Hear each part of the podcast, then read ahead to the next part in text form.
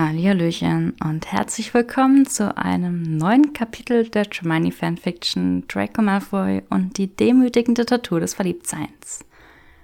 Ihr habt mal wieder ein bisschen länger warten müssen und ähm, ja, das lag jetzt eher daran, dass ich tatsächlich jetzt meine Nasen-OP hatte und es ist auch noch nicht ganz so, wie es sein soll.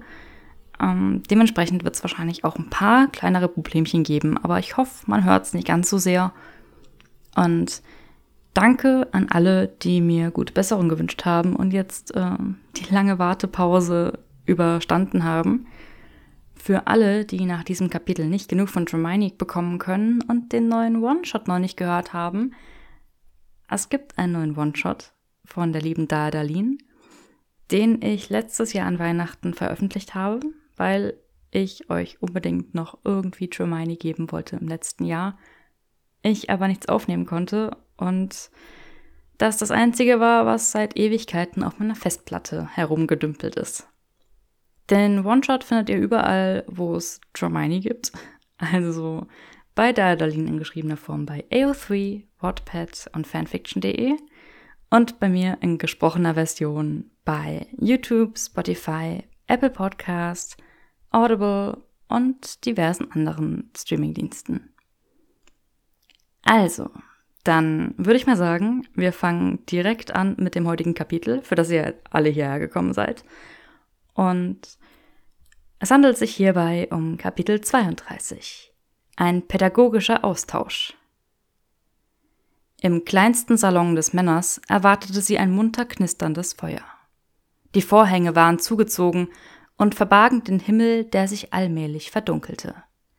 Henriette legte eine kleine Goûter mit Käsewürfeln, Tapenade und winzigen Quiche Lorenz aus. Sie entledigten sich ihrer Winterkleidung. Draco ließ sich in Hemd und Hosenträgern in einem der Sessel nieder. Granger hingegen warf sich auf eines der Sofas, faltete ihre Hände auf der Brust und lächelte an die Decke. Ihre Begeisterung war ansteckend. Auch Draco empfand eine tiefe Freude für die Zaubererwelt insgesamt, aber auch für sie persönlich, weil sie nach so viel Mühe etwas so Bedeutendes erreicht hatte. Die Monate waren lang, die Gefahren zahlreich, die Anlässe zum Aufgeben quasi endlos gewesen. Aber sie hatte nicht aufgegeben. Sie hatte sich durchgesetzt. Sie war losgezogen und siegreich gewesen. Er strotzte vor Bewunderung. Um die starke Emotion auszudrücken, ließ Draco kurzerhand einen Käsewürfel über Grangers Gesicht schweben. Kann ich Ihnen helfen? fragte Granger den Käse. Du hast noch nichts gegessen. Henriette wird verärgert sein. Nun versuchte er, den Käsewürfel in ihren Mund zu befördern. Der Käse stieß gegen ihre Nase und ihr Kinn. Granger wischte ihn beiseite. Draco hätte gerne angedeutet, dass er durchaus besser darin war, mit anderen Dingen auf Münder zu zielen. Granger setzte sich auf und ließ ein paar Cracker zu sich sausen. Es war das erste Mal seit langem, dass sie zusammen aßen. Draco beobachtete, wie sie mit ihren üblichen kleinen Bissen an einer der Quiche Lorenz knapperte. Was? seufzte Granger. Du isst wie ein Minimuff. Granger wirkte provoziert. Dann schniefte sie. Ich würde dich jetzt auch gerne mit irgendeinem Tierwesen vergleichen, aber ich muss wohl fair bleiben. Und schlechte Tischmanieren gehören tatsächlich nicht zu deinen Fehlern. Draco fühlte sich sowohl geschmeichelt als auch angegriffen. Meinen Fehlern. Plural. Granger setzte einen ähnlich beleidigten Gesichtsausdruck auf. Was habe ich getan? schnaubte Draco ratlos. Oder was habe ich nicht getan? Nur ein weiteres gebrochenes Versprechen, erklärte Granger so leichthin, wie man es tun würde, wenn das eigene Vertrauen in die Männerwelt wieder einmal von Draco Malfoy höchstpersönlich ausgelöscht worden war. Oh, wir machen das schon wieder, ja? Ja. Welches Versprechen dann? Du hast mir den Kylie Präsidium nicht beigebracht. Draco war pikiert. Du hast mir die Dinge, die du mir beibringen solltest, auch nicht beigebracht. Granger unterdrückte ein Lächeln. Ich nehme an, wir waren wohl beide ein wenig beschäftigt. Ein wenig. Hast du heute Abend denn schon etwas vor? wollte Granger wissen. Du wolltest doch einfach nichts tun. Ich weiß. Das Erlernen meines komplexesten Schutzzaubers ist nicht nichts. Erlaube mir diese Extravaganz. Na schön, aber dann wirst du mir diesen Runenbefehl beibringen. Granger sprang auf und sah eifrig aus. Alles klar. Sie hatte es also sage und schreibe ganze zehn Minuten lang geschafft, nichts zu tun. Lass uns in mein Arbeitszimmer gehen, forderte Draco sie auf. Ich werde ein paar Dinge aufzeichnen müssen. Es wird ein bisschen theoretisch. Uh, machte Granger und folgte ihm aus dem Salon. Ich mag Theorie. Draco öffnete die Tür zu seinem Arbeitszimmer und trat beiseite, um sie einzulassen. Sie sah sich um, betrachtete die Einrichtung, die schweren Vorhänge und die in flackernden Krüppchen umherschwebenden Kerzen. Das Feuer prasselte und schnurrte. Eine Wand wurde von einem Gemälde dominiert, das einige der wertvollsten Abraxaner seines Großvaters zeigte. Die Ohren der geflügelten Pferde spitzten sich bei Quangers Anblick. Eines von ihnen schenkte ihr ein merkwürdiges, leises Wiehern. Draco setzte sich hinter seinen Schreibtisch. Er hatte erwartet, dass Granger einen der beiden Besucherstühle ihm gegenüber wählen würde. Als sie jedoch sah, wie er ein Pergament, als sie jedoch sah, wie er ein Pergament und ein Tintenfass zu sich zog, gesellte sie sich zu ihm auf seine Seite des Tisches und setzte sich auf eine der breiten Armlehnen seines Stuhls. Draco störte diese Invasion seiner Privatsphäre nicht im geringsten. Es fühlte sich wunderbar an, sie zurückzuhaben. So, der Kelly Präsidium. Draco tauchte seine Feder in die Tinte und zog ein paar Linien. Ich nehme an, du weißt, was ein geodätisches Polyeder ist. Das tue ich. Einige Viren haben tatsächlich Kapside, die wie geodätische Polyeder geformt sind. Kapside? Eine Art Hülle, die aus Eiweiß besteht. Granger machte eine wegwerfende Handbewegung. Weiter. Alles klar. Als ich den Zauber erfunden habe, war es meine Absicht, dass alle ankommenden magischen Kräfte sich in der gesamten Struktur verteilen würden. Die meisten traditionellen Schutzzauber haben eine Schwachstelle, die durch die brachiale Gewalt von Erschütterungs- und Kompressionsmagie ausgenutzt werden kann. Insbesondere die parabolischen Schutzzauber, die wir üblicherweise über den meisten Wohngebäuden finden, sind so aufgebaut. Natürlich ist es kein Schutzzauber. Natürlich ist kein Schutzzauber vollkommen undurchdringbar, aber um den Kaeli Präsidium zu knacken. Aber um den Kaeli Präsidium zu knacken, erfordert es weitaus mehr magischen Druck über einen längeren Zeitraum hinweg. Draco zeichnete noch ein paar Polyeder. Im Wesentlichen ist er umso stärker, je mehr Scheitelpunkte die Sphäre hat. So wie hier. Nachdem du die gewünschte Größe und Stärke des Schutzzaubers bestimmt hast, brauchst du ein bisschen Arithmantik, um seine Oberfläche aufzuteilen und die magische Potenz zu berechnen. Also in diesem Dodekaeder zum Beispiel, er skizzierte es, könnte ich diese Fünfecke in Dreiecke aufteilen und von dort aus in noch kleinere Dreiecke. Das ergibt sehr viel mehr Scheitelpunkte. Das nennt man Augmentation. Er blickte auf, um zu sehen, ob er sein Publikum bereits verloren hatte, aber nein. Granger, die ihre Hände im Schoß gefaltet hatte, war ein einziges Bild ehrlicher und gespannter Aufmerksamkeit. An seiner eigenen Kleidung konnte er immer noch den Winter riechen, aber sie duftete nach dem Kaminfeuer aus dem kleinen Salon. Nun zu der Arithmetik. Diese Formel, er schrieb sie auf, bestimmt die Anzahl der Ecken, die das Polyeder haben wird und damit seine potenzielle magische Kraft. Je komplexer die Formel, desto anstrengender wird die Zauberei. Aber umso länger hält auch der Zauber. Oh, hauchte Granger und beäugte die Formel. Das ist Multiplex-Arithmantik. Das habe ich seit der Uni nicht mehr gemacht. Darf ich es mal probieren? Draco notierte ihr ein Beispiel, an dem sie sich austoben konnte, und reichte ihr seine Feder. Sie stützte sich auf einen Ellenbogen. Da war eine stille Freude in ihr, während sie arbeitete. In dem Druck, den sie mit der Feder auf dem Pergament ausübte, und in ihrer Grübelei. Sie hatte die Aufgabe nach einer halben Minute gelöst, was, ehrlich gesagt, verdammt sexy war. Ein leichtes Prickeln der Lust durchströmte Draco. Er dachte sich ein herausfordernderes Beispiel aus und gab ihr erneut die Feder. Dann lehnte er sich zurück, um sie beim Knobeln zu beobachten. Granger strich mit der Spitze der Feder über ihre Lippen, während sie über das neue Problem nachdachte. In seinen Jahren als anständiger Junggeselle und allgemeiner Casanova war Draco das Opfer vieler verschiedener Verführungstaktiken gewesen.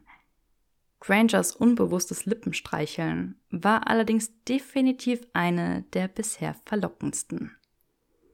Nach einem etwas längeren Grübeln löste sie auch die zweite Aufgabe. Draco war angenehm erregt. Er wünschte sich, sie würde von der Armlehne rutschen und in seinen Schoß fallen. Das wäre wohl der Höhepunkt von was auch immer das hier war. Vermutlich war es der feuchte Traum eines Sapiophilen.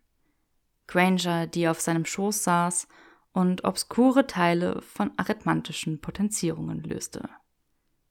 Seine nächste Aufgabenstellung war unfair. Granger versuchte es, hielt verwirrt inne und warf ihm dann einen anklagenden Blick zu, bevor sie die Arithmetik rückwärts herunterbrach. Tja, dein Ausgangspunkt waren Fünfecke. Das hier hat aber quadratische Facetten. Gut erkannt. Draco hielt ihr seine Hand hin, damit sie ihm die Feder zurückgab. Was passiert, wenn wir das hier augmentieren? fragte Granger und behielt die Feder. Wir würden die Grenzen des Universums sprengen, nehme ich an. Mal sehen. Sie arbeitete die Rechnung durch. Oh, eine geodätische Unterteilung, die zu rechtwinkligen Dreiecken führt, nicht zu gleichseitigen. Dieser Zauber wäre also nicht so stark, nehme ich an. Draco betrachtete Grangers interessante Kreation. Das würde ich auch vermuten. Es liegt dann auch eine Schönheit darin, nicht wahr? Oh ja, stimmte Draco zu, der ganz offensichtlich nicht über die Geometrie sprach. Bist du bereit für eine weitere Aufgabe? Granger sah misstrauisch aus. Na gut. Diesmal keine Tricks, das verspreche ich. Nur Komplexität. Er notierte ein letztes Beispiel. Ein ziemlich schwieriges, um sicherzustellen, dass sie ein wenig länger damit beschäftigt sein würde und er sich somit dieser Erfahrung hingeben konnte. Dem Druck ihrer Hüfte gegen seinen Arm, der Berührung ihrer Ferse an seinem Schienbein machte Granger. Ich muss das Köhlersche Gesetz anwenden. Du kennst Köhler? Oh ja. Meine Fresse. Das hier wird wirklich stimulierend. Granger presste ihre Lippen aufeinander. Aber ob ich mich an alles erinnern kann? Sie stützte nun beide Ellbogen auf den Schreibtisch und murmelte vage Erinnerungen an Köhler. Ja, stimulierend. Dracos Schwanz zuckte ein Hallo gegen seinen inneren Oberschenkel. Granger hatte ihren dicken Pullover ausgezogen und trug nur noch ein dünnes Muggeloberteil. Draco starrte auf ihre Hüfte, die sich ihm entgegenreckte. Sehr gut zum Festhalten, wisst ihr. Sehr schön geformt für die Hände eines Mannes, sofern dieser Mann tatsächlich schmutzige Gedanken hatte, während die betreffende Frau primäre Scheitelpunkte berechnete. Er beschloss, seine Augen von ihr abzuwenden, bevor er noch eine vollständige Erektion entwickeln würde. Das Fenster gegenüber seines Schreibtischs sorgte für wenig hilfreiche Ablenkung. Draußen war es dunkel, und alles, was er sehen konnte, war ein Spiegelbild des von den Kerzen erleuchteten Arbeitszimmers. Granger hatte sich nach vorne gelehnt und bot daher einen schönen Einblick in ihr Dekolleté und auf den oberen Rand ihres BHs. Brillant, sollte er sich etwa jetzt und hier einfach auf den Anblick seiner Klientin einen runterholen? Sie war abgelenkt und er würde wahrscheinlich nur eine Minute brauchen. Götter. Granger hatte den ein oder anderen Durchbruch und fing schließlich an, alles niederzuschreiben. Fertig, rief sie und warf die Feder hin. Draco beugte sich vor, um das Pergament und ihre elegante Lösung zu studieren. Ja, sie hatte es geschafft und das war verdammt erotisch. Das Tintenfass auf seinem Schreibtisch explodierte. Granger fuhr zusammen. Was zum? Ein unkontrollierter magischer Schub. Wunderbar. Ein unkontrollierter Schub in seiner Hose ließ ebenfalls nicht mehr lange auf sich warten. Tut mir leid, keuchte Draco und ließ den Beweis seines vorzeitigen Tintenergusses verschwinden. Geht es dir gut? Ich war überstimuliert. Überstimuliert, wiederholte Granger und sah nun viel verwirrter aus, als sie es während seiner gesamten Erklärung getan hatte. Draco räusperte sich. Sollen wir weitermachen? Die Berechnungen wirst du nach den ersten paar Malen in deinem Kopf machen können. Die Zauberstabbewegung ist ähnlich wie beim Salvio Hexia, nur wollen wir, dass die Aufwärtsbewegung in etwa C3 entspricht. Was lange dauern kann, wie du dir vielleicht vorstellen kannst. Die Intention beim Zaubern ist nicht der reine Schutz, sondern eine Verstärkung. Das musst du beachten. Diese Kleinigkeit ist wichtig. Die Beschwörung ist Kylie Präsidium. Nur einmal am Anfang. Das ist alles. Alles klar, nickte Granger. Lass es mich ausprobieren legt den Schutzzauber auf die Tür. Draco nutzte den Moment ihrer Abgelenktheit, um diskret an einem Hosenbein zu zupfen, sodass die Beule in seinem Schritt nur noch wie eine harmlose Falte im Stoff aussah. Naja, mehr oder weniger jedenfalls. Granger sprach den Zauber ein paar Mal, wobei sie sich lediglich für einige weitere arithmantische Kritzeleien unterbrach. Ihre Bewegungen waren langsam und der Schutzzauber klein, aber es wurde deutlich, dass sie das Wesentliche verstanden hatte. Bei ihrem fünften Versuch breitete sich ein ziemlich zuverlässig wirkendes, silbernes Netz über der Tür aus, schimmerte einmal hell auf und verschwand dann wieder. Das hast du gut gemacht, sagte Draco anstelle von Das hat mich absolut angemacht. Ich werde ihn üben müssen. Was für ein interessanter Schutzzauber. Ich glaube, ich habe noch nie erlebt, dass Arithmantik auf diese Weise beim Zaubern angewandt wird. Er ist einfach nützlich. Ich habe versucht, den anderen Auroren den Kaeli beizubringen. Aber die meisten von ihnen haben kein Interesse mehr, sobald sie die arithmantischen Notationen sehen. Selbst schuld, schnaubte Granger. Sie wollte aufstehen, aber Draco berührte ihren Arm mit seinen Fingern. Was? Unser Quid pro Quo, Professor. Der Ruhenbefehl. Ach ja. Granger rutschte auf ihrem Platz herum, um ihn anzusehen. Eines ihrer Beine war dort, wo sie auf der Armlehne saß, unter ihn geklemmt. Das andere ruhte zwischen seinen eigenen. Sehr gut. Granger hielt ihren Zauberstab in die Höhe und beschwor vier goldene Runen herauf. Hervor, Wip in Lagus. Die Kerzen erloschen und das Feuer am Kamin verwandelte sich in Glut. Ups, erklang Grangers Stimme in der plötzlichen Dunkelheit. Sie schwang ihren Zauberstab und die Kerzen wurden wieder entzündet. Es ist eine aprotopäische Syntax. Die Runen stammen aus der Megin-Runa-Tabelle, aber ich habe die Prosodide aus dem Runatal eingefügt. Die Übersetzung lautet, vereinfacht gesagt, auslöschen. Probiert zunächst die Beschwörung aus. Die Intonation ist etwas knifflig. Draco versuchte es. Granger schüttelte den Kopf und wiederholte langsam die uralten Silben. Er versuchte es erneut. Granger schnalzte mit der Zunge. Du stolperst über die palatinalen Ejektive. Die was? Du musst damit aufhören, so nobel zu klingen. Du bestellst gerade immerhin keine Gänseleberpastete im Senessa, sondern sprichst alte Runen. Draco versuchte es erneut und fügte seinem Tonfall ein wenig nordische Härte hinzu. Besser. Wenn du nur Deutsch statt Französisch sprechen würdest. Granger seufzte und sah wehmütig aus. Ihre Frikative sind ein Traum. So, jetzt die Runen. Granger hob die Feder auf und tauchte sie in die zersplitterten Überreste des Tintenfasses. Sie zeichnete vier Runen auf das Pergament. Draco kopierte sie. Die benötigte Konzentration tat ihm gut. Er war offenbar nicht dazu in der Lage, sich auf die Runen zu konzentrieren und gleichzeitig eine Erektion aufrechtzuerhalten. Granger machte sich einen riesigen, neckenden Spaß daraus, seine Kalligraphie zu kritisieren. Oh nein, du hast Lagus zu schwammig gemacht. Bring das in Ordnung. Gut. Etwas mehr Vertrauen in den Abwärtsstrich. Genau. Versuch es noch einmal. Was ist denn das hier? Das Dach von Heva vor ist ja total misslungen. Wie kann man so perfekte Polyeder zeichnen und dann so etwas mit einer Rune anstellen? Das Dach hat vier Linien. Was dieses Exponat hier betrifft, soll das ein Käseflip sein? Und das hier? Wieder einer deiner Igel? Und das? Ein Fleck hyperbolischer Geometrie? Ich würde sagen, du springst gerade die Grenzen des Universums. Draco sprengte nicht die Grenzen des Universums, aber er musste so sehr lachen, dass er versehentlich ein Loch in das Pergament bohrte. Granger studierte es mit einem zurückhaltenden Lächeln, tadelte ihn allerdings nicht dafür.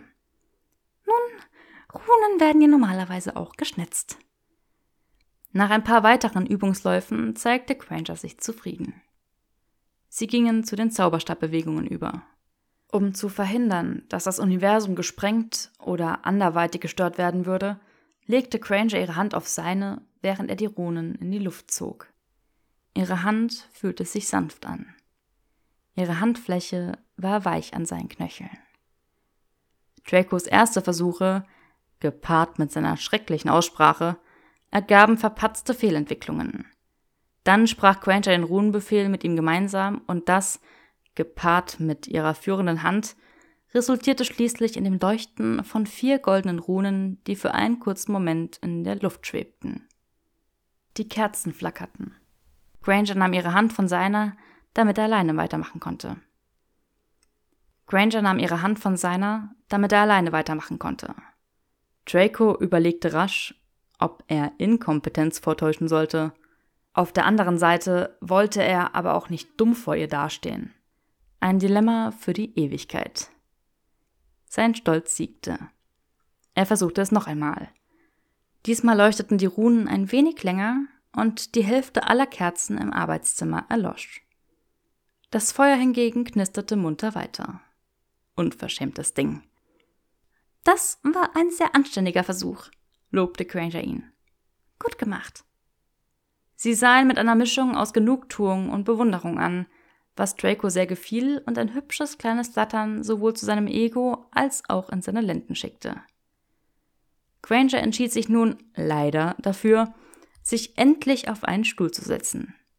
Sie erhob sich mit einem Stöhnen und presste eine Hand auf ihren Hintern. Mein Po ist taub geworden. Soll ich ihn massieren? bot Draco an. Schon in Ordnung, erwiderte Granger lachend. Das war kein Scherz gewesen, aber gut. Granger streckte sich, gähnte und beäugte die Tür, doch Draco war noch nicht bereit, sie gehen zu lassen. Es fühlte sich an, als hätte er sie gerade erst zurückbekommen. Willst du etwa wieder nichts tun? Granger musterte ihn mit einer hochgezogenen Augenbraue. Du siehst aus, als hättest du eine überzeugende Alternative im Sinn. Ich habe mir ein neues Druckmittel ausgedacht, um dich dazu zu bringen, mir zu zeigen, wie die Computer funktionieren. Aber das kann warten. Jetzt hast du mich neugierig gemacht. Habe ich das? Oh nein. Was ist es? Komm mit. Sie verließen das Arbeitszimmer. Granger hielt mit Draco Schritt, was angesichts der Länge ihrer Beine ein paar zusätzliche Hopser hier und da erforderte. Wohin gehen wir? Erst war es als Geburtstagsgeschenk gedacht, weil ich nicht wusste, was ich ihr schenken könnte. Immerhin bist du ein Mogul und kannst dir kaufen, was du willst. Und meine übrigen Einfälle beschränkten sich auf fürchterliche Pyjamas und andere unangebrachte, ähm, wie auch immer. Mabon kam und ging und ich habe den Moment verpasst. Dann hatte ich die Idee, dich damit aufzuhalten, nachdem Greyback seine abscheulichen Poster in ganz London verteilt hat. Aber deine Arbeit hatte ich komplett in Beschlag genommen und du hattest noch nicht einmal Zeit zum Schlafen. Sie erreichten eine Doppeltür. Jetzt, da all diese Gelegenheiten ohnehin bereits verstrichen sind, habe ich beschlossen, dass ich genauso gut ein richtiger Schurke sein und es für meine erpresserischen Zwecke nutzen kann. Granger stieß ein leises Oh aus, als sie die Türen erkannte. Sie drehte sich zu Draco herum. Der Hauch eines Lächelns lag auf ihren Lippen. Strategisch. Damit bin ich einverstanden. Zauberstab? verlangte Draco und streckte seine Hand aus. Granger legte ihn in seine Handfläche. Draco hielt ihn an die Tür und fügte Granger mit ein paar Bewegungen seines eigenen Zauberstabs zu der sehr kurzen Liste von Personen hinzu, denen es erlaubt war, die Malfoy-Bibliothek zu betreten. Er stieß eine der Türen auf. Granger machte einen aufgeregten Schritt nach vorn, doch er versperrte ihr mit seinem Arm den Weg. Sie sah zu ihm auf. Ja? Die Computer? Ich werde dein persönlicher Tutor sein, bis du alles gelernt hast, was dein kleines, schwarzes Herz begehrt. Draco grinste. Sie gaben sich die Hand und zu seiner Freude ließ Granger ihn danach nicht wieder los. Sie zog ihn mit sich in die Bibliothek und hinter sich her, während sie sich umsah. Es war befriedigend, mit ihr zusammen zu sein, als sie die Bibliothek, die sogar einen ganzen Flügel des Männers einnahm, erkundete. Sie war teils ein riesiger Lesesaal, teils ein persönliches Museum und teils voller traditioneller Regalreihen. Hohe Fenster boten einen Blick Richtung Westen auf den Wald und den See des Anwesens. Ein Feuer knisterte. Lesepulte und übergroße Sessel waren hier und da in durchdachten Anordnungen aufgestellt worden und wurden von magischen Laternen beleuchtet. Grangers Keuchen war weiterhin eine enorme Quelle des Vergnügens. Sie bat um eine Führung. Draco lieferte diese. Sie wanderten durch die Regale und Vitrinen. Granger befragte Draco nach dem Klassifizierungssystem, nach der Erwerbsphilosophie der Malfoys und nach der Sortierung. Ihre Augen leuchteten sanft. Draco erläuterte gerade auf eine sehr interessante und intelligente Art und Weise, wie er fand, die Prinzipien, denen seine Anschaffung und die Sortierung unterlagen, als er bemerkte, dass ihr Blick unkonzentriert geworden war. Bist du noch da? fragte Draco. Ja, murmelte Granger und blinzelte. Draco fuhr fort. Sie driftete wieder ab. Hallo, schnaubte Draco verärgert. Tut mir leid. Ja, ich bin hier. Draco beschloss, seinen Vortrag zu verschieben da er eindeutig nicht so faszinierend zu sein schien, wie er angenommen hatte. Auf Grangers Gesicht lag ein vages Lächeln. Sie gingen an Büchern, Wälzern, Zeitschriften und einer kleinen Sammlung von Drucken und Zeichnungen vorbei. Er zeigte ihr die Kartografiesammlung. Auf eine Karte aus dem 17. Jahrhundert war ein Hier gibt es Monster gekritzelt worden.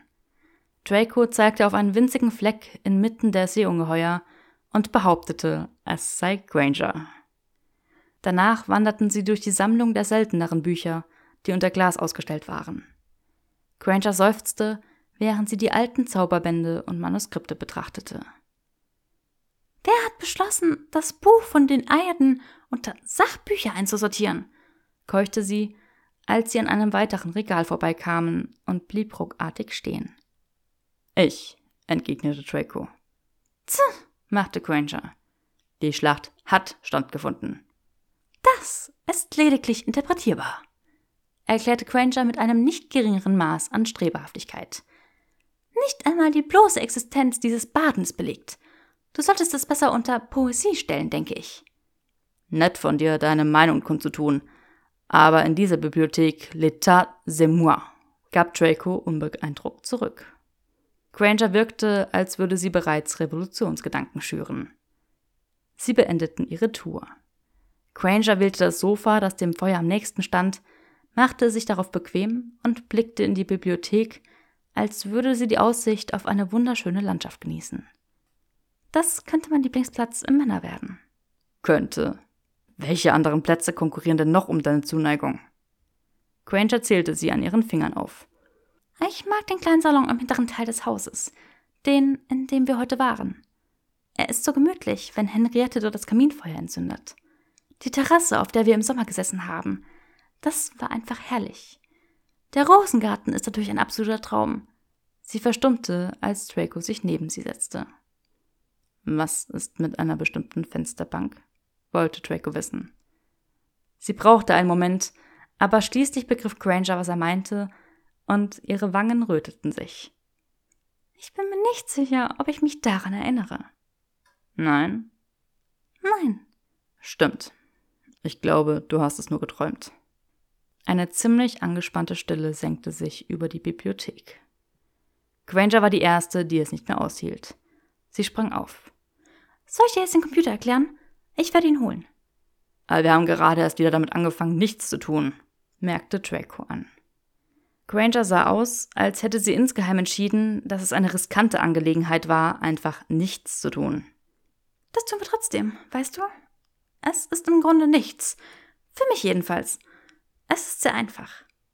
Sie wartete nicht auf seine Zustimmung, sondern verschwand, um das Gerät zu holen. Ein paar Minuten später kehrte sie mit dem Computer im Arm und einen Stapel ihrer Anti-Magiescheiben zurück. Du siehst vorfreudig aus stellte sie fest, als sie sich neben ihn setzte. Ich denke schon seit Ewigkeiten über die Geheimnisse dieser Dinger nach. Du hättest jeden Muggelstämmigen danach fragen können, weißt du? Nein, ich wollte dich. Granger warf ihm einen raschen, fragenden Blick zu, bevor sie auf ein paar der Knöpfe an der Maschine drückte. Es war herrlich, etwas über den Computer zu lernen, denn Granger rutschte dabei so nah an ihn heran, dass sich ihre Beine berührten. Dann balancierte sie das Gerät zwischen ihnen aus und legte ihre Hand auf seine, um zu demonstrieren, wie das Touchpad funktionierte. Alles sehr nett. Sie zeigte ihm ein paar Funktionen des Computers. Schreiben, recherchieren, mit anderen kommunizieren, im Internet surfen.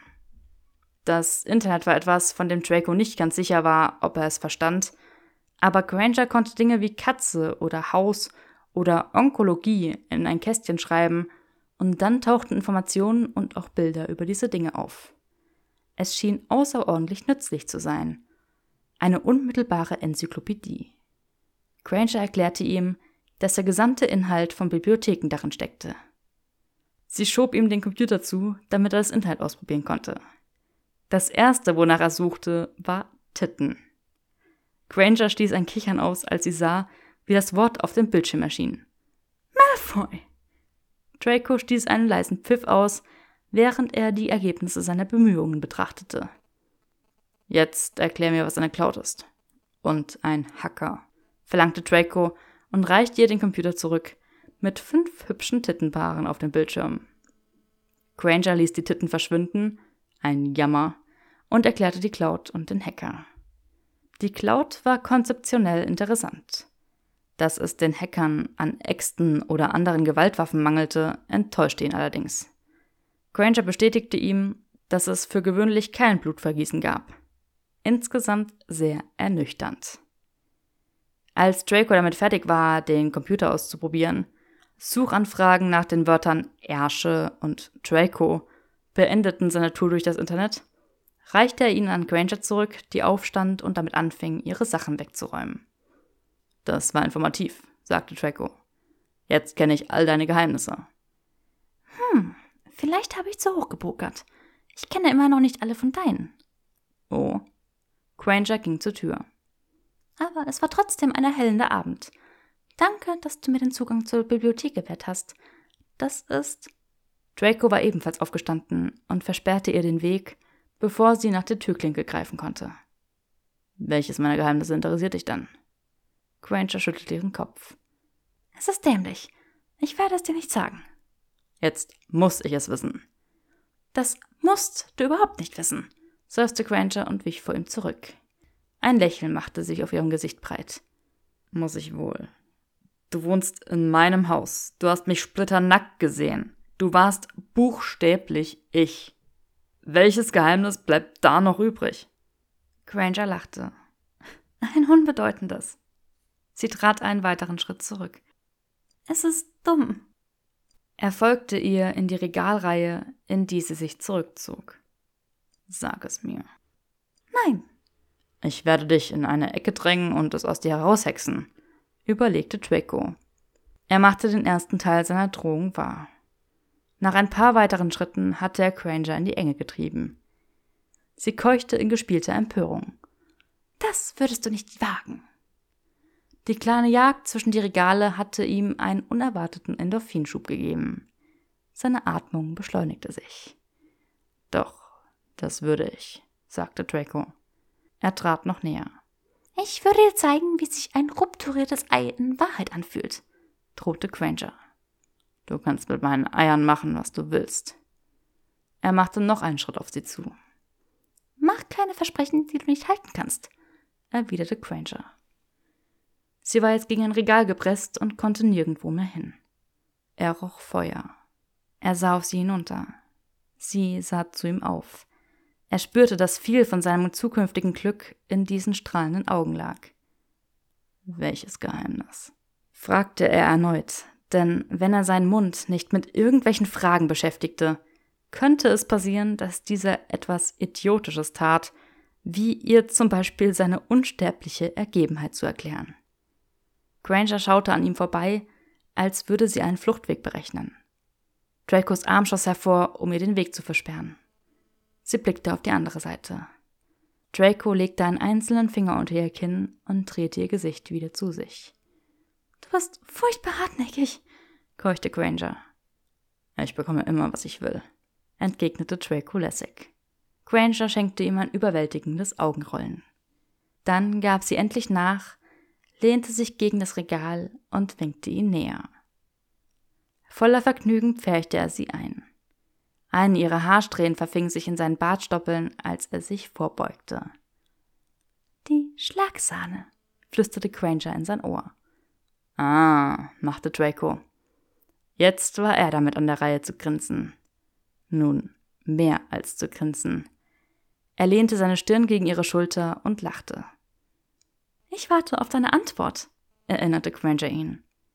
Ihr Atem streifte seinen Hals. Draco hob seinen Kopf und verkündete, ich denke, das würde eine praktische Demonstration erfordern. Demonstration ist eine der effektivsten pädagogischen Methoden, nickte Granger. Leider wäre es nicht sehr gentlemanmäßig oder angemessen oder klug. Granger wirkte nicht überrascht. Was ein Jammer. Die Tragik davon zerreißt mein ganzes Wesen, gab Draco zu, und das war nicht übertrieben. Granger strich mit einer Hand über seinen Arm und schnalzte leise mit der Zunge. Du trägst immer noch die silbernen Manschettenknöpfe. Haben wir unsere Lektion über die Gefahren von verwandelbaren Metallen etwa nicht gelernt? Vielleicht haben wir auf eine Wiederholung gehofft. Dinge zu wiederholen ist ebenfalls eine ausgezeichnete pädagogische Methode, erklärte Granger. Ich warte auf Anweisungen, sagte Draco mit einem absurden Quantum an Hoffnung in der Stimme. Oh nein, auch das würde eine praktische Demonstration erfordern. Oh. Undamenhaft, unangemessen, unklug. Das sind alle guten Dinge. Granger schenkte ihm das absolut entzückendste, gefährlichste kleine Grinsen. Vielleicht zeige ich es dir, wenn du mir das mit der Schlagsahne zeigst. Du bist hinterhältig und grausam. Vielen Dank. Darf ich dich nach einem weiteren kleinen Geheimnis fragen, wenn ich dich schon einmal habe? Ja. Sie hatte ihn auf so viele Arten, es war fast ein bisschen lächerlich. Was war das andere, das du mir schenken wolltest? Abgesehen von dem entsetzlichen Pyjama. Das Unangemessene.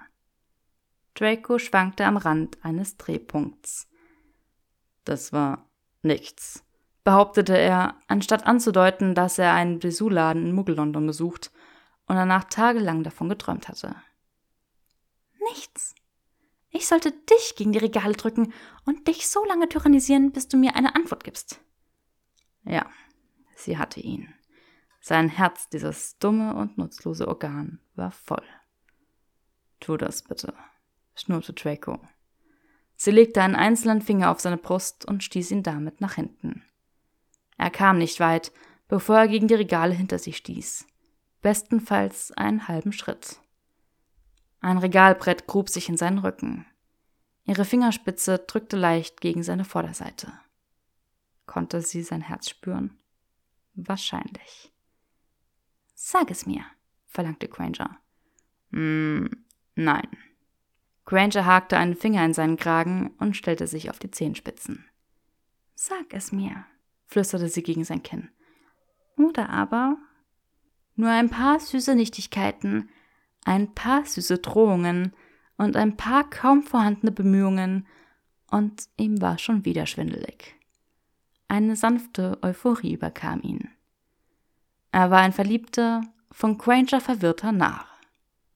Werde ich nicht, murmelte Draco. Worüber redeten sie überhaupt? Sie war in der Reihe, ihre Finger an sein Kinn zu legen. Sie zog sein Gesicht zu sich.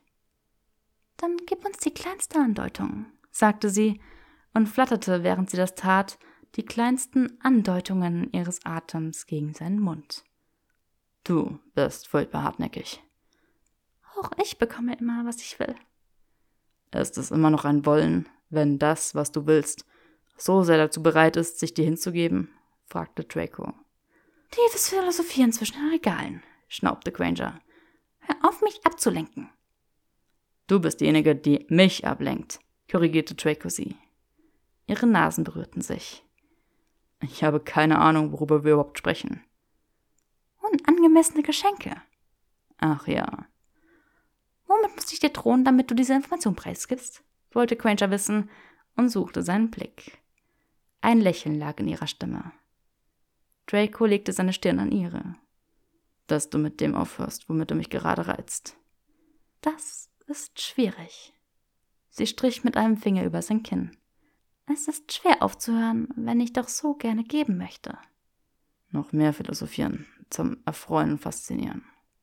Sie atmete noch einen Moment länger gegen seinen Mund. Es war eine hervorragende Übung der Selbstbeherrschung, seine Hand nicht einfach in ihren Nacken zu legen und sie zu sich zu ziehen. Granger zog sich ein oder zwei Zoll zurück. Okay, dann höre ich Ihnen damit auf. Sprich. Herzlos, schnaubte Draco. Befriedige meine Neugier und ich befriedige diese. Diese was? Philosophischen Fragen. Was für eine charmante Bestechung. Wird es funktionieren? Auch Horns sind darin trainiert, Bestechungen zu widerstehen, nicht wahr? Au Prinzip. Aber meine berufliche Rechtschaffenheit bröckelt dank dir wieder einmal. Oh nein, machte Granger. Du musst nicht so selbstgefällig reinschauen. Jetzt sag es mir. Ich wollte dir einfach nur weniger fürchterliche Nachtwäsche kaufen. Sehr aufmerksam. Daran ist nichts allzu Unangemessenes. Es war ein Muggelunterwäscheladen. Oh. Muggel sind sehr fantasievoll mit ihrer Nachtwäsche, weißt du. Sie ist sogar weitaus fantasievoller als unsere Zauberer-Äquivalente. So viele Riemchendinger, Spitzenstrumpfbänder, Mieder, schöne zusammenpassende Sets, freche kleine Ensembles. All das hat mich ziemlich lange beschäftigt. Auf Grangers Wangen machte sich eine Röte breit. Ich habe dir ja gesagt, dass es unangemessen ist, seufzte Draco. Entsetzlich, nickte Granger. Komm her, damit ich dir ein Bestechungsgeld geben kann. Draco beugte sich zu ihr hinunter. Sie drückte einen Kuss auf seine Lippen, zog sich aber zurück, bevor er ihn erwidern konnte. Es war nicht genug. Nichts davon war genug. Er wollte sie langsam küssen. Er wollte sie gegen die Regale drücken, sie hochheben und all sein Verlangen in sie hineinpressen. Ich hätte Parameter für die Dauer und Intensität dieses Bestechungsgeldes aushandeln sollen, grübelte Draco. So ist es aber wahrscheinlich klüger, murmelte Granger. Ihr Blick huschte zurück zu seinem Mund. Dann sah sie mit viel Mühe wieder weg. Sie drehte müßig an einem seiner Manschettenknöpfe. Zarte Fingerspitzen strichen über sein Handgelenk. Du hast mich nicht gefragt, wo mein Lieblingsplatz im Männer ist, merkte Draco an. Oh, nun, wo ist er? Hier, es ist in der Tat eine schöne Bibliothek. Nein, hier. Mit dir. Er ergriff ihre Hand, die an seinen Manschettenknöpfen gespielt hatte, und verschränkte seine Finger mit ihren. Sie lächelte wieder dieses Lächeln, das ihn aufsteigen ließ. Sie war ein Licht im Schatten, rehäugig, rotwangig, mit einer goldenen Seele. Sein Herz war voll von ihr von ihrem Verstand, ihrem Witz, ihrer Magie, ihrem Ehrgeiz, ihrer Schönheit, ihrem Chaos. Er war kurz davor zu fallen. Er könnte sie lieben. Gott, er könnte sie lieben. Er fuhr mit einem Finger über ihre Wange. Vielleicht liebte er sie schon, mit diesen geheimen Herzschlägen und gestohlenen Berührungen und langen Blicken. Da war ein Ziehen und eine Dissonanz, es war ein angenehmer Schmerz, als sein Verstand sich ausdehnte, um zu akzeptieren, was sein Herz bereits wusste. Er liebte sie bereits. Es brach über ihn hinein. Er litt schweigend. Sie, die sich seiner Tortur nicht bewusst war, lehnte ihr Gesicht gegen seine Hand. An seiner Handfläche spürte er die Weichheit ihrer Wange und den Druck ihres Lächelns. Er war so voller Sehnsucht, dass es schmerzte. Es war elend, elend, Elend.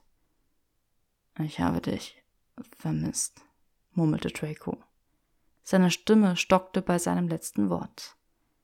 Seine schreckliche Herz auf der Zunge Aufrichtigkeit entsetzte ihn. Sie, gesegnet sei sie, antwortete auf gleiche Weise.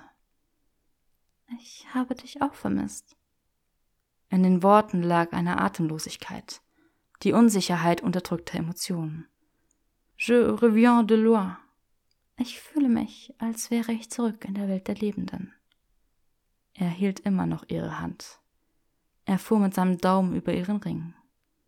Du musst mir sagen, wenn du deine mentalen Kapazitäten für Komplikationen wiedererlangt hast. Sie sah mit geöffneten Lippen und neugierigen Augen zu ihm auf. Er spürte ihre Erwiderung seiner Berührung an seinen Knöcheln. Seit heute habe ich, habe ich vielleicht wieder ein bisschen Spielraum. Was wäre, wenn wir dann nur ein bisschen dumm wären? Lass uns ein bisschen dumm sein. Sie schob ihre Finger unter seine Hosenträger und zog ihn zu sich heran. Er drückte sie gegen die Bücher. Er küsste sie langsam, so wie er es gewollt hatte, und hob sie hoch, so wie er es gewollt hatte, und presste all sein Verlangen hinein, so wie er es gewollt hatte. Ihre Lippen lächelten gegen seine. Ihr Kuss war süß und Götter, es fühlte sich an wie Liebe. Sie knutschten wie idiotische Teenager inmitten der dunklen Regalreihen. Sie war so schön, wenn sie gegen die Bücher gepresst wurde. Genauso, wie er es sich vorgestellt hatte.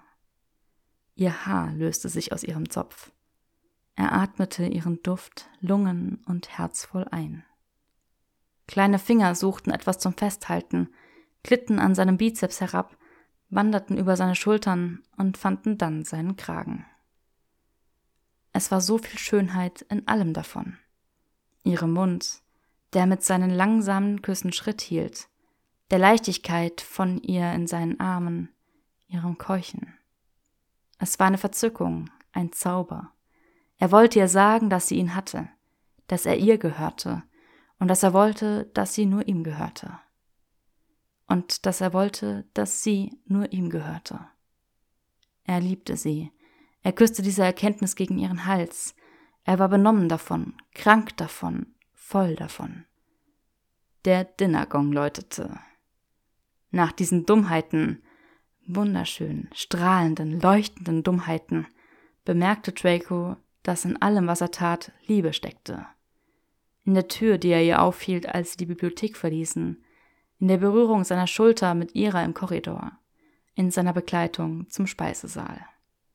Es war verzweifelte Liebe, als er stehen blieb, damit sie seinen Kragen richten konnte. Es war zärtliche Liebe, als er ihr den Stuhl zurechtrückte. Es war schmerzende Liebe, als er ihr ein Glas Wein einschenkte. Als er ihr wie ein Narr eine Locke hinters Ohr strich, war er vor Liebe betrunken. Er neckte sie wegen ihrer kleinen Bissen, weil er sie liebte. Er drohte, ihr den letzten Windbeutel zu stehlen, weil er sie liebte. Das war der Grund gewesen, warum er ihr in die Gruft gefolgt war, warum er in einem Sumpf mit einer Hirschkuh gekämpft hatte, warum er ihre Narbe geküsst hatte. Und diesen Sog, diese Gravitationskraft, L'appel du vide, hatte er die gesamte Zeit über verspürt, weil er sich immer wieder neu in sie verliebt hatte. In seinem Gute Nacht, am Fuße der Treppe, nach dem Abendessen, lag eine verängstigte Liebe, die sie zurückzog und versuchte, sich geheim zu halten. Sein Schlafgut klang eher wie ein Komm her und küss mich noch einmal. Als sie die Treppe hinaufging und er ihr nachsah, bereitete ihm jeder Schritt, mit dem sie sich von ihm entfernte, Kummer. Er fuhr sich mit der Hand durchs Haar und starrte auf die leere Treppe. Er liebte sie.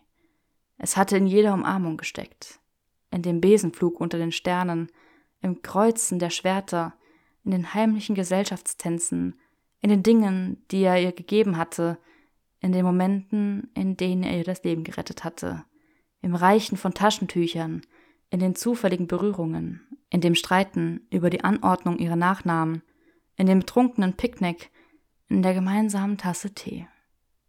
Er liebte sie. Sie brachte ihn dazu, das Wort zu verstehen. Scheiße, ist das süß gewesen. So, und damit sind wir am Ende des Kapitels angekommen. Ich hoffe, ihr hattet genauso viel Spaß wie ich. Und ja, unsere Tortur ist nun endgültig eine Tortur. Und wie es mit diesen beiden Turteltäubchen weitergeht, erfahren wir hoffentlich bald. Für alle, die sich jetzt fragen, wann kommt das nächste Kapitel? Oh mein Gott, ich will weiterhören. Ja, ich habe jetzt meine Bachelorarbeit angemeldet. Ich bin auch zu meiner Bachelorarbeit zugelassen, bin leider durch eine Prüfung durchgefallen, die ich vor meiner Bachelorarbeit leider noch fertig machen muss. Und ähm, bin dementsprechend ein bisschen unter Druck mit der Uni. Und meine Nase ist leider immer noch nicht ganz so, wie sie sein sollte, was ihr wahrscheinlich mitbekommen habt. Aber ich hoffe wirklich, dass es nicht ganz so lange dauert wie dieses Mal, aber ich kann natürlich wieder nichts versprechen. Spätestens im April habe ich hoffentlich mehr Zeit, wenn alles hinhaut. Und ja, ich hoffe natürlich, euch hat das Kapitel trotzdem gut gefallen. Und wie immer, lasst ein bisschen Liebe bei der lieben da, der da oder auch bei der Originalautorin ist this Self-Care. Und ja, damit verabschiede ich mich. Und dann bis zum nächsten Mal. Ganz liebe Grüße. Eure Kauli.